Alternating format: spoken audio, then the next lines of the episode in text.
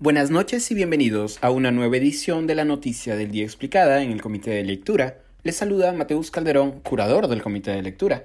El presidente Pedro Castillo tomó juramento hoy al nuevo gabinete liderado por el ex ministro de Justicia Aníbal Torres, que sucederá a la brevísima gestión de Héctor Valer. El nombramiento de Torres sigue a la designación de Valer, quien duró apenas unos días en el premierato, tras revelarse más de una docena de denuncias, las más graves por agresión y violencia familiar.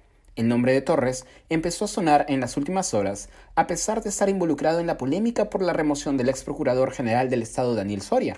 Este último fue separado del cargo semanas después de denunciar al presidente Pedro Castillo por el caso Puente Tarata. Torres también ha sido cuestionado por su posición respecto al régimen carcelario del expresidente Alberto Fujimori.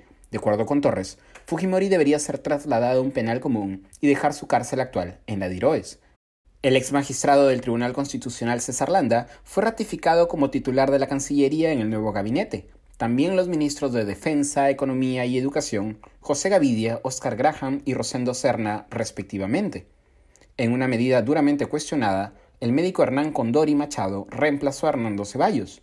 Condori se ha desempeñado como director regional de salud en Junín durante el periodo del gobernador regional Fernando Orihuela, de Perú Libre. La congresista Betsy Chávez continuará en la cartera de trabajo, Jorge Prado en la de producción y el líder de Juntos por el Perú, Roberto Sánchez, a cargo de Comercio Exterior y Turismo. El legislador Oscar Sea asumirá la cartera de Desarrollo Agrario y Riego, mientras que el abogado Ángel Fernando y Delfonso Narro asumirá la cartera de Justicia. Los cuestionados Heiner Alvarado, Juan Silva, Alejandro Salas y Alfonso Chavarri continuarán en las carteras de Vivienda, Transporte, Cultura e Interior.